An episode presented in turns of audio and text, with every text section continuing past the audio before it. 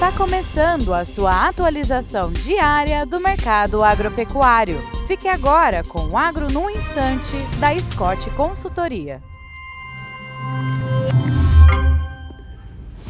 Olá, estamos aqui para mais um Agro no Instante. Meu nome é Alcides Torres, eu sou engenheiro agrônomo e analista de mercado da Scott Consultoria.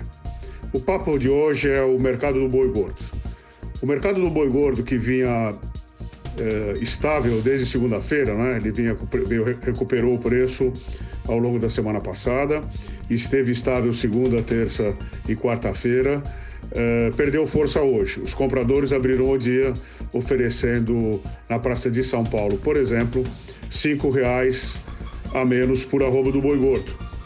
E derrubaram também a oferta de compra do boi China também caiu cinco reais por arroba.